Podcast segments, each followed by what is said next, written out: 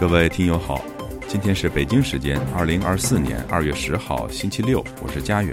这次亚太报道的主要内容包括：新春佳节之际，中国政治犯家属思念狱中亲人；本台征集网友拜年祝愿，理想与现实差距究竟有多远？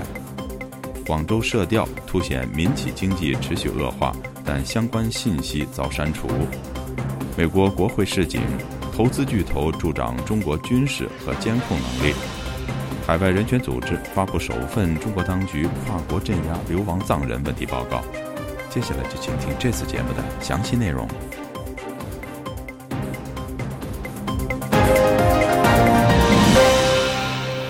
春节是团圆的节日，除夕之夜，全家老小围坐在一起，一边吃着年夜饭，一边闲聊家常。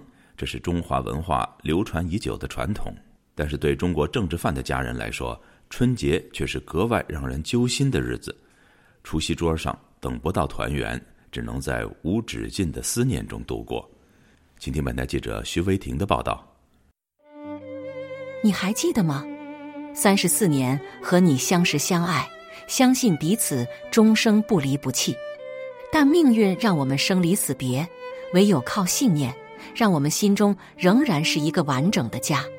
春节就要到了，情人节也临近了，在这样的日子，我多么希望你能够突然出现在我眼前，我们一家人团聚了。中国著名人权律师高志胜已被失踪逾六年。二月八日，甲辰龙年除夕的前一天，他的妻子耿和写了一封三百多字的家书，表达她对丈夫长达两千三百七十天的思念，即使她知道。这封信送不到高志胜的手中。高志胜因为长期介入中国人权案件，二零零六年被当局以煽动颠覆国家政权的罪名判处有期徒刑三年，缓刑五年。缓刑后来被撤销。高志胜二零一四年出狱后，继续被当局软禁，并在二零一七年八月十三日这天与外界失联，至今超过六年无消无息，生死未卜。耿和二零零九年带着子女逃离中国，目前定居在美国西岸。他透过简讯与本台记者分享了上述这封家书。团圆的春节将至，耿和坦诚心情非常非常难受，走不出来。他告诉记者：“满眼都是泪啊，心在颤抖。这是要命的节日哦。”在美国的另一端，人权律师丁家喜的妻子罗胜春也准备再次度过丈夫不在身边的春节。与本台记者谈到今年过春节的计划时，罗胜春的语气听起来平静，但那是因为这些年来被迫习惯与丁家喜分离的他，已经学会尽量不去想难受的过去。就是说，掩盖也好，转移也好，就是说，我已经想出了各种各样的办法，让我自己不难受。就是跟朋友在一起啊，因为我知道嘉喜最大的愿望就是让我们不要因为他影响。我们正常的生活、锻炼、学习、工作，所以我尽量做到让自己开心快乐。我觉得这是对给他最大的安慰吧。丁家喜是中国知名的公民运动推动者。他因为二零一九年十二月参与厦门聚会遭当局拘捕，并在被羁押逾三年后，于去年四月被以颠覆国家政权罪一审判处有期徒刑十二年。丁家喜不服提出上诉，但二审法院驳回，案件维持原判。罗胜春回忆说，自己最后一次见到丁家喜已是七年前。记者询问，若能再见丈夫一面，会想当面跟他说什么呢？罗胜春思考了一会儿说。我觉得千言万语汇成一句话：“我爱你，亲爱的，永远。”知名的维吾尔族经济学者伊利哈木土赫提目前仍被中国当局关押。他的女儿目前在美国生活的菊儿接受本台访问时表示：“维吾尔人有自己的春节，就是三月二十一日左右的纳吾肉孜节，这天也是一个家人团聚的节日。”菊儿告诉记者：“若能有幸再与父亲团聚，就想为他做一顿饭。我爸爸很爱吃嘛，他是个很贪吃的人。我因为他，我学了做了很多料理，就是想为了有一天可以做给他吃。因为我以前我们分开之前，我是不会做饭的。嗯，他也一直说有一天希望吃到女儿做的饭。”菊儿最后一次见到父亲是在二零一三年的二月二日，距今已经十一年之久。当时菊儿十九岁，原本计划与父亲从北京飞往美国。但是父亲在机场遭到拦截，他只能只身赴美。隔年一月十五日，伊利哈木被中国当局带走刑拘。同年九月二十三日，被以分裂国家罪判处无期徒刑。而他的家人自二零一七年起便无法到监狱探视。菊尔告诉记者，因为已经七年没有父亲的消息，他最担心的是不知道他是否还活着。上述三个家庭的故事只是冰山一角。根据维权网一月三十一日最新实名统计，目前中国有多达一千六百八十二名政治犯和良心犯遭到关押。香港传媒大亨黎智英是其中之一。黎智英因为旗下《苹果日报》等刊物长期批评北京与港府，自己也曾表达对民主自由的支持。二零二零年底被港府以涉嫌违反香港国安法的罪名关押。该案去年十二月十八日开审，他的儿子黎崇恩为父亲奔走海外，呼吁多国政府关注此案。春节前的二月六日，黎崇恩出席加拿大国会听证会，为父亲争取国际支持。他说。我父亲的作秀审判是对香港司法体制明目张胆的扭曲，借此起诉一位最值得尊敬的民主捍卫者之一。追求民主不是罪。身为一位儿子，我希望你们能帮忙拯救我父亲。另一位今年春节无法团圆的是中国人权律师唐吉田的家庭。唐吉田旅居日本的女儿在过去数年来一直病重昏迷。但是当局却多次禁止唐吉田出境。唐吉田律师关注小组日前披露，唐吉田二零二一年十二月曾请愿要求北京当局解除对他的边控，让他去日本照顾女儿，却被迫失踪一年多。去年十一月开始，唐吉田更二度的被失踪。该组织呼吁中国当局释放唐吉田律师，让他回家过年。以上梗和与黎聪恩的中文音频是由人工智慧软体代读。自由亚洲电台记者徐威婷华盛顿报道：在中华文化中，春节象征着新的开始和希望。正所谓“爆竹声中一岁除，总把新桃换旧符”。回顾过去一年的喜悦、收获和遗憾，我们迎来了甲辰龙年，一个充满期待的新起点。而对于即将到来的一年，中国民众抱着什么样的心愿？这些理想又与现实有着怎样的差距呢？本台就此特别征集听众和网友发表新春祝愿，让我们一起来听听他们的心里话。以下是本台记者经纬的报道。去年十二月二十二日，第七十八届联合国大会通过决议，将农历春节确定为联合国假期。作为中华文化最重要的符号之一，龙被认为能够带来好运和繁荣。本台发起的龙年心愿大征集活动得到了广泛参与。在推特上，网友浪迹天涯，希望中国人免于恐惧；樊亚平期望愿是民众大觉醒之年；反骨突出呼吁拯救股市、拯救经济、拯救未来；浩瀚星空许愿中国大陆民主化。此外，还有许多网友玩梗起翠，表达了自己的期待。然而，自中共领导人习近平三连任以来，中国经济持续低迷，民主进程不断倒退，对外国际关系也日趋紧张。这样的局面下，人们对甲辰龙年有着怎样的期待？与现实相比，他们的理想又有怎样的差距？作为白纸一代，在美国生活的青年胡浩逐渐意识到，他对民主自由的期望与中国现实之间存在不小的差距。我们大部分人啊，中国来的就是要接受自己的平庸。我五年之前我还在想中国会会有大变，但是共产党还在上面，还没有垮，对吧？所以就是说，只能尽人事，安安天命嘛，看看这个这个这个中国的变局什么时候来。此外，他还对中国的未来表达了担忧，但也期待社会现实有所改变。肯定会变，但是是不是还要五年，或者甚至还要十年，或者甚至更长？白纸运动一周年刚刚过去，但李康梦等勇于发声的中国年轻人仍遭到当局打压，目前情况不明。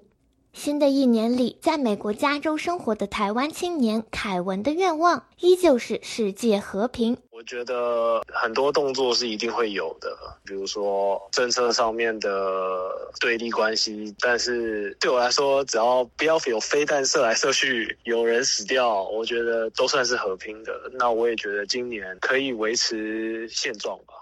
凯文还认为，中国自身经济持续下行，失业率高企，军队腐败频发，内部问题尚未解决，并不具备攻打台湾的外部条件。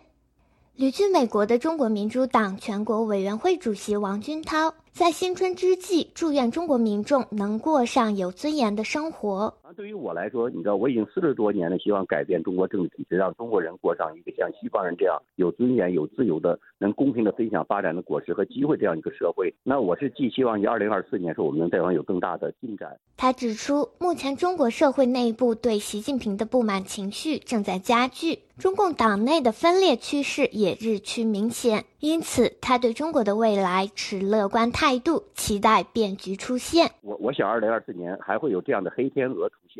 在日本的中国人权律师玉品健，新年里有三个愿望：一愿国内遭到迫害的人权律师、人权捍卫者早日恢复自由；二愿流亡海外的这一群体能够将自由发扬光大。三愿自己实现重新成为人权律师的梦想，但他意识到，在今天的中国，愿望与现实之间仍有巨大的差距。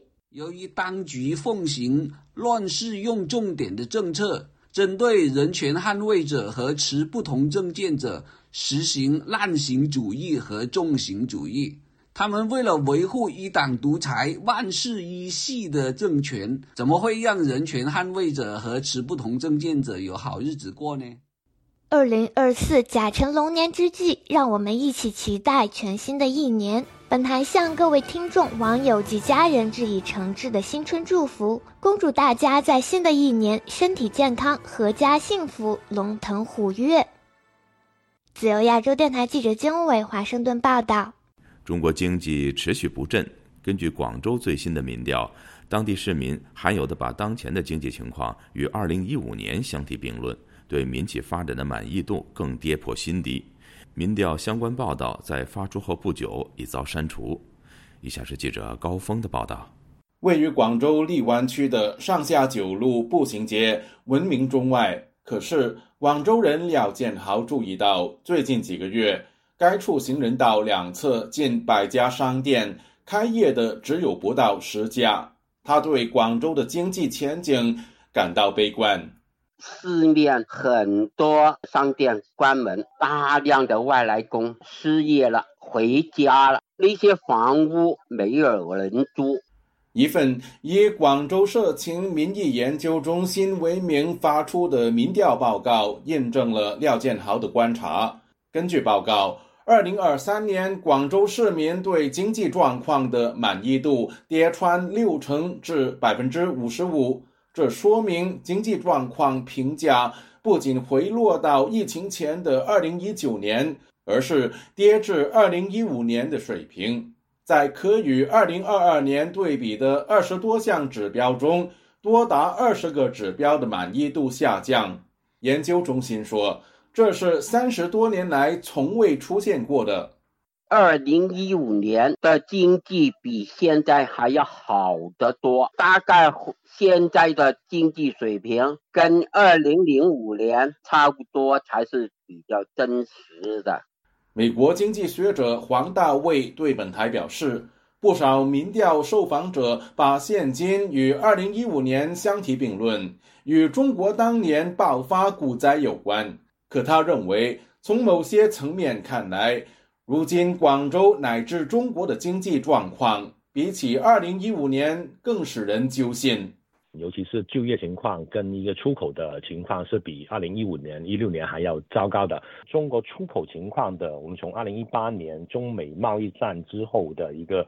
呃，到现在我们看到情况是越来越不乐观，出口欧洲跟呃美国的商品的数量跟那个价格的下跌，经济的增长动力在不断的在这削削弱。值得注意的是，受访的广州市民对民营企业发展的满意度跌穿三成，是二零零八年以来最低。啊，例如零售业，都很多商场啊、商铺啊、小商小贩，那现在来说，很多都被淘宝、天猫啊、什么京东，很多慢慢的垄断，给造成一种企业内卷。民营企业就是啊，我们说的就是在过去的十几年呢，越来越多行业，它现在变成国企垄断或者国企跟民企的合并体，他们垄断了市场，很多制造业的资金跟资源政策。都导向了一些所谓的高科技，其实是互联网应用，靠忽悠、坑坑骗骗的方式去销销售，制造业的得到的一个关注度也不高。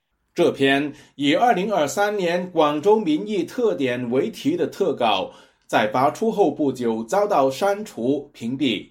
那正常来说，这种比较负面的民调，一般一般发出来很快就会删除。有关发布的组织或个人可能会进行一个问话，甚至情况严重的话，可能就是有有处罚。既然能发出来，不排除有个别人的确是，呃，他憋不住要要要说说话，相对来说挑战一下这个一个舆论控制，也有可能是从北京到地方政府试一下水温。自由亚洲电台记者高分香港报道。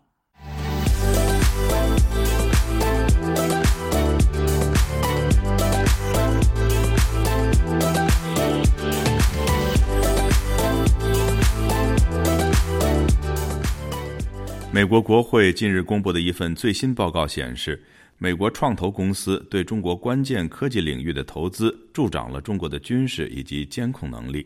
同时，有消息传出，美国政府将对跨国企业向中国传递数据的问题寄出新一轮监管措施。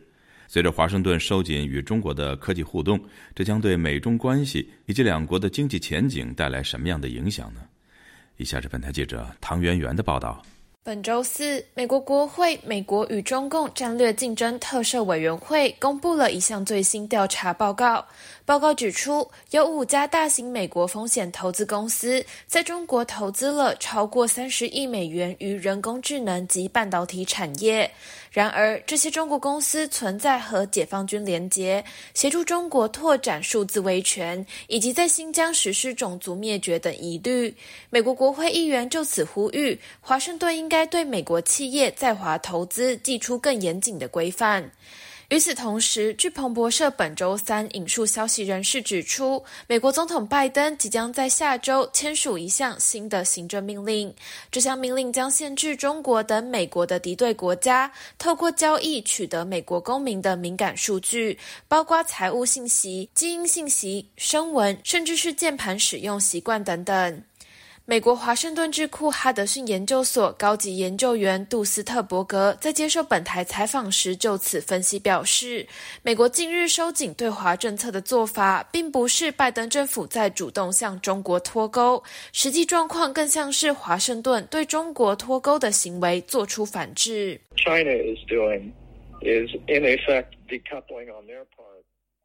中国正在和美国脱钩，他们正在尽可能地达到自给自足，而需要透过各种合法及非法途径取得美国的科技。因此，美国现在是在对中国的行为做出回应。杜斯特伯格也谈到，随着美国总统大选即将来临，美国限制对华互动的论述会越来越多。美国的两党总统候选人以及国会议员候选人会做出更多承诺，会对中国采取更强硬的手段。我们也会看到更多相关的政策被落实。中国政府应该会对此做出回应。总体而言，美中关系在近期应该会变得更为紧张。外界关注，随着美国收紧对华投资及贸易政策，两国的经济将各自受到什么样的影响？美国圣汤马斯大学国际研究与当代语言学系系主任叶耀元就此认为，产业链转移会暂时冲击美国的经济，不过美国不需要很长的时间就可以恢复经济稳定成长。就例如说以关税来讲，短时间内对美国会产生一定程度的冲击，可是长时间之后，可能过了两三年之后，它又会回复到就是跟中国脱钩前的那个水平，因为毕竟中国现在劳动成本其实比其他国家来的来相比。